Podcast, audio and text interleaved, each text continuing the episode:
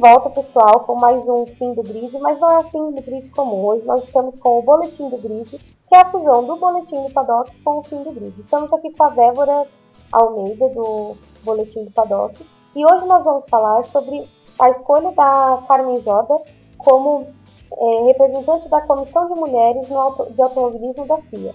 Tudo bom, Débora? Tudo sim, Erika, e você? Obrigada por a gente fazer mais um programa e vamos ver o que vai dar. Eu tô bem também. É, é, uma, é uma honra estar gravando somente nós duas, né? Porque agora parece que as minhas dominaram. Brincadeira, Bruno, não é, não é. Lembrando que é o Bruno que vai editar, então a gente também acaba interagindo com ele, mesmo que ele não estando aqui. É, é, Para quem não não está inteirado ainda nesse assunto, foi anunciado há um, mais ou menos uns 15 dias que a Carmen Jorda para quem não sabe quem é a Carmen Jorda, Jorda ela correu pela GP3 é, algumas temporadas e ela foi escolhida pela FIA para ser representante das mulheres no automobilismo. É, Débora, você acha isso uma boa decisão, uma decisão ruim? O que, que você acha? É, pode comentar também um pouco do, do contexto do porquê você acha bom ou não essa, essa vinda da Carmen Jordan nesse cargo. Primeiramente, eu tinha achado uma escolha legal, porque ela não tem é, vínculo, assim, direto com a Fórmula 1, porque, como eu tinha pensado assim, né, a, Su a Suzy Wolf, ela é casada com, com o Toto Wolff. Então ele já tem uma visão de mercado da Fórmula 1 e ele quer estar tá dentro desse mundo. Então tendo a mulher dele dentro dessa comissão, é, talvez ele poderia usar ela para poder conseguir isso de mercado. Então eu tinha achado legal a escolha da Carmen. Só que depois do que ela falou, que as mulheres deveriam ter uma categoria só é, separada, que elas não conseguiriam competir com homens, eu já achei isso que não é viável. Porque, é, como a Suzy tinha falado, né, as mulheres elas podem competir. Não é uma questão de tá medindo o físico da pessoa, né?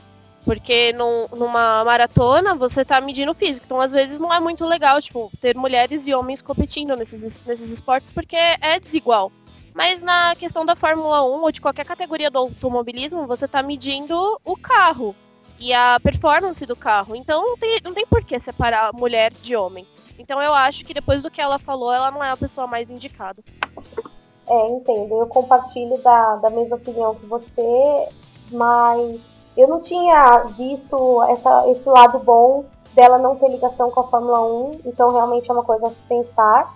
Talvez tenha sido isso que tenha motivado a escolha dela, porque qualquer outra mulher que entrasse ali com ligação à Fórmula 1 ia falar, ah, mas tem ligação com a Fórmula 1. Então é fácil para ela entrar ali, né, né, né, Entendeu? Então talvez tenha sido bom ela não ter essa ligação. Mas realmente, essa crença de que as mulheres têm que competir longe dos homens não tá. É, ela tá totalmente errada, primeiro por esse fato da, da performance do carro, né? Que a gente está medindo a capacidade técnica da equipe e, e, da equipe de engenharia, do carro e tudo mais. E também tem outro aspecto que eu acho importante ressaltar, que é a. Como que eu posso explicar? Que é a performance da, das, dos pilotos ao volante, porque isso não está atrelado a sexo, é, a, a, gênero, né? Isso está atrelado à habilidade, quanto você treinou daquele esporte. Muitas vezes é condicionamento físico, muitas vezes é psicológico, muitas vezes é o, o, o quanto quantas voltas você já deu naquele circuito e a sua experiência anterior. Então acho que tudo isso é, vai vai contra o que ela disse de que precisa de uma categoria só de mulheres para elas competirem com homens. Porque realmente não tem nada a ver. Ela acho que ela deu uma leve viajada. É, e devido a ela ter falado isso, houveram muitas mulheres do automobilismo, como a, a Pipa, eu esqueci o sobrenome dela, gente, a Pipa... Pipa Man. Pipa Man, a Tatiana Calderon é, e outras mulheres do automobilismo que comentaram essa, essa entrada da Carmen Jordan e elas tiveram uma. Cada uma teve uma, uma opinião diferente. É, o que, você acha, Débora? Poderia ser outra, outra mulher? Por que deveria ser outra mulher? Ou se fosse ela, o que, que ela deveria mudar no que ela disse? Então, é, pensando agora, depois do que ela falou, eu acho que uma mulher indicada poderia até mesmo ser a Suzy.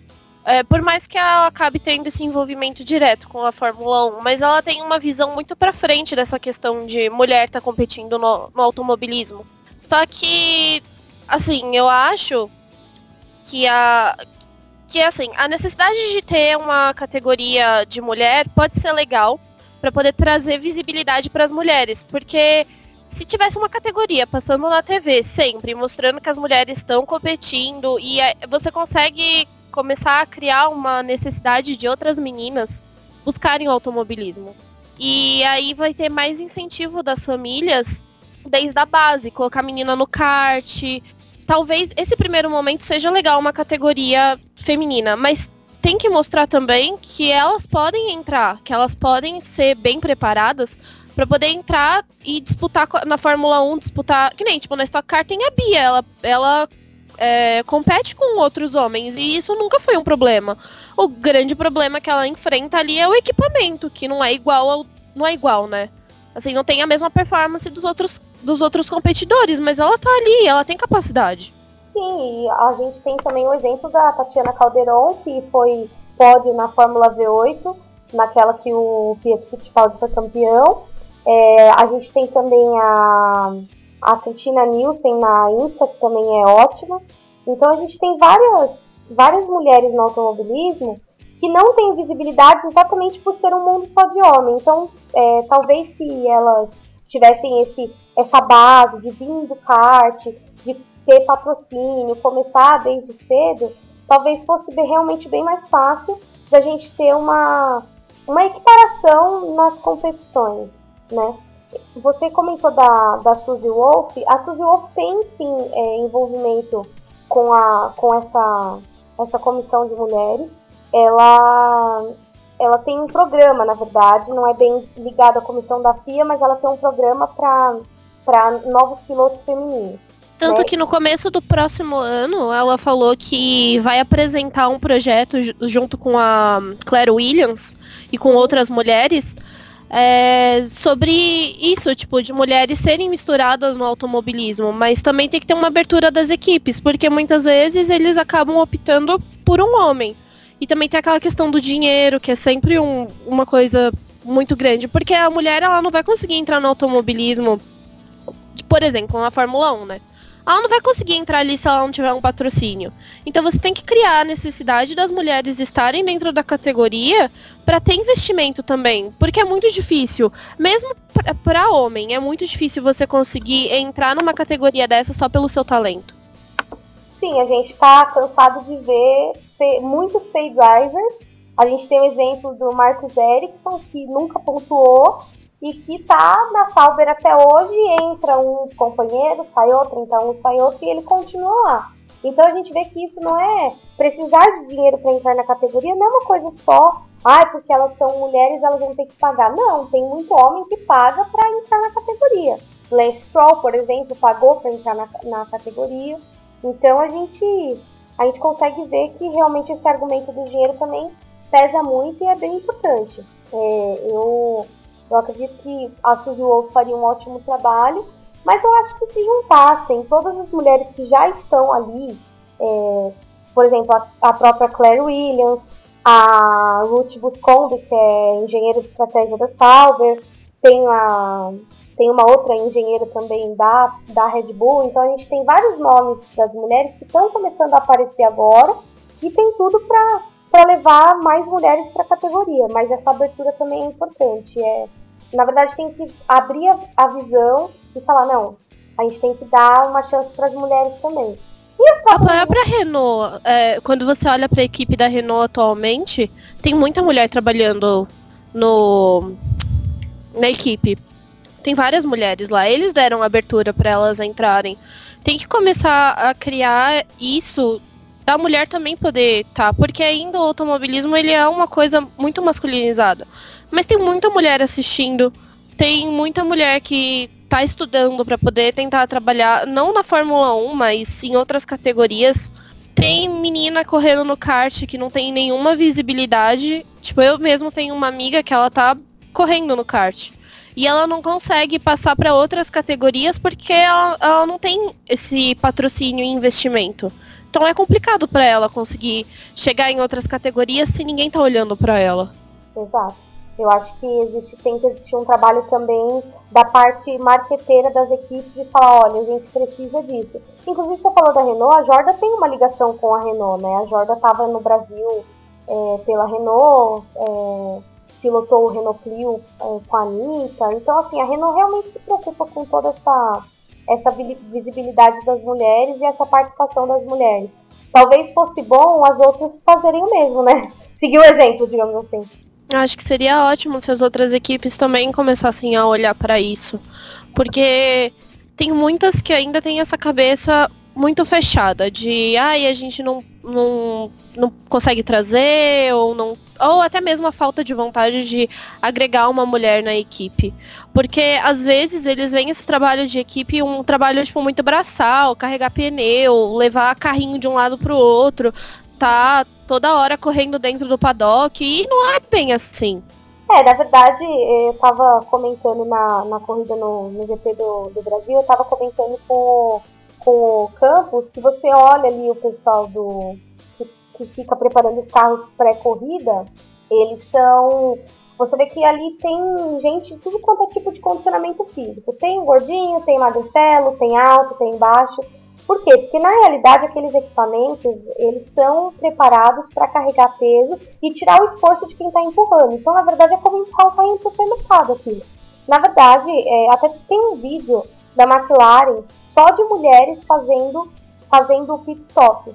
Então, eu acho que isso é um pouco também do preconceito mesmo, porque assim, até para carregar um pneu tem muita mulher que tem um porte físico que permite carregar um pneu de sei lá quantos quilos que é aquele pneu da, da Fórmula 1. Né? Mas isso que você falou também é importante, é saber que não é um trabalho só físico. Tem toda a parte de engenharia de dados, tem toda a parte de desenvolvimento do carro, desenvolvimento da estratégia, que pode ser claramente feito por mulheres, e não precisa ser necessariamente um homem que faça, né? Basta ser uma pessoa com as capacidades corretas e, e já dá para fazer alguma coisa. É a mesma coisa que eu percebo ultimamente é, em questão de imprensa da Fórmula 1. Porque em 2015, quando eu fui, eu vi poucas mulheres no autódromo, assim, na parte de tá cobrindo a Fórmula 1.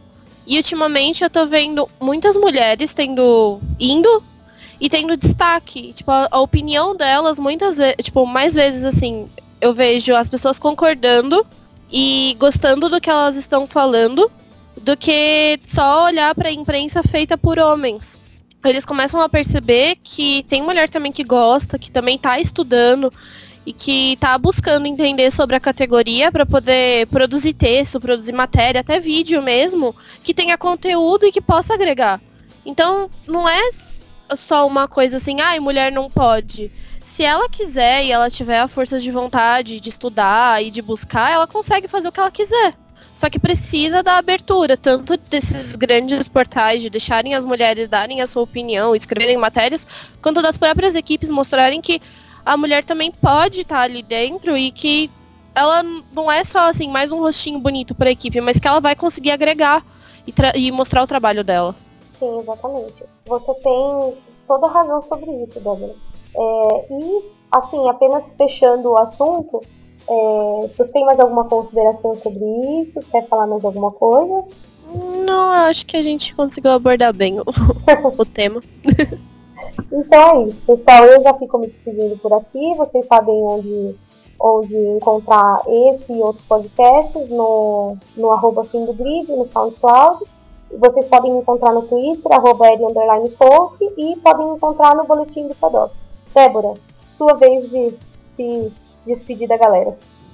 Obrigada pela oportunidade de, mais um, de fazer mais um programa com você. E obrigada, Bruno, pela chance de fazer mais um programa aqui pro Fim do Grid e pro Boletim do Grid, esse agregado. e vocês podem me encontrar na, no Twitter como The Flowers e também no site do Boletim do Paddock. Lá tem a barra de colunista e tem o meu nominho, então vocês conseguem ver todos os meus textos, principalmente da temporada passada. Uma pergunta técnica. Esse programa dentro de outro programa chama bloco? Chama episódio especial? Chama. Como chama isso no, no jornalismo? Eu não sei. É um quadro? Quadro. É um Geralmente quadro. é quadro. Uhum. Então, na verdade, nós estamos no quadro Boletim do Grid.